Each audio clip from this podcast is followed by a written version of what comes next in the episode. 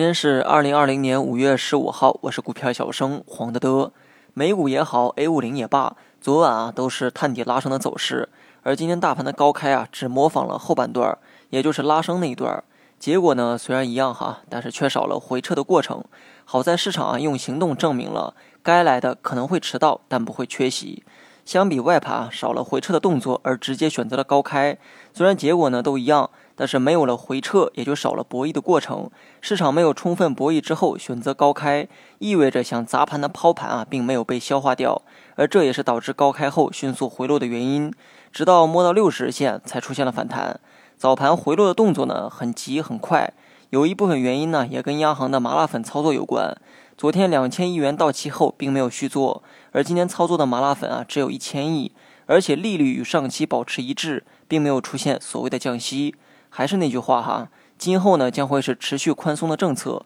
这次没放水，是在合理的控制流量，以后仍有继续宽松的需求。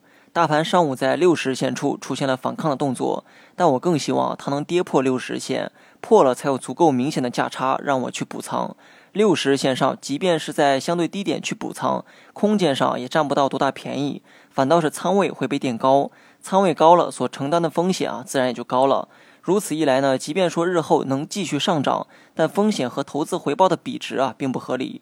若不是因为受外围影响大幅的高开，今天大盘啊大概率会破六十日线。但股市的魅力就在于不可预测，只能说我期待接下来的走势啊能破六十日线吧。周末呢，先看看消息面，消息面没有干扰的情况下，仍有下破六十日线的可能。没破六十日线，我会继续选择持仓。如果破了六十日线，来到二十线附近的话，我会考虑补仓。大盘做出破六十线的动作后啊，才有更强烈的反弹需求。好了，今天我们就讲到这里吧，别忘了在下方点个赞再走哈。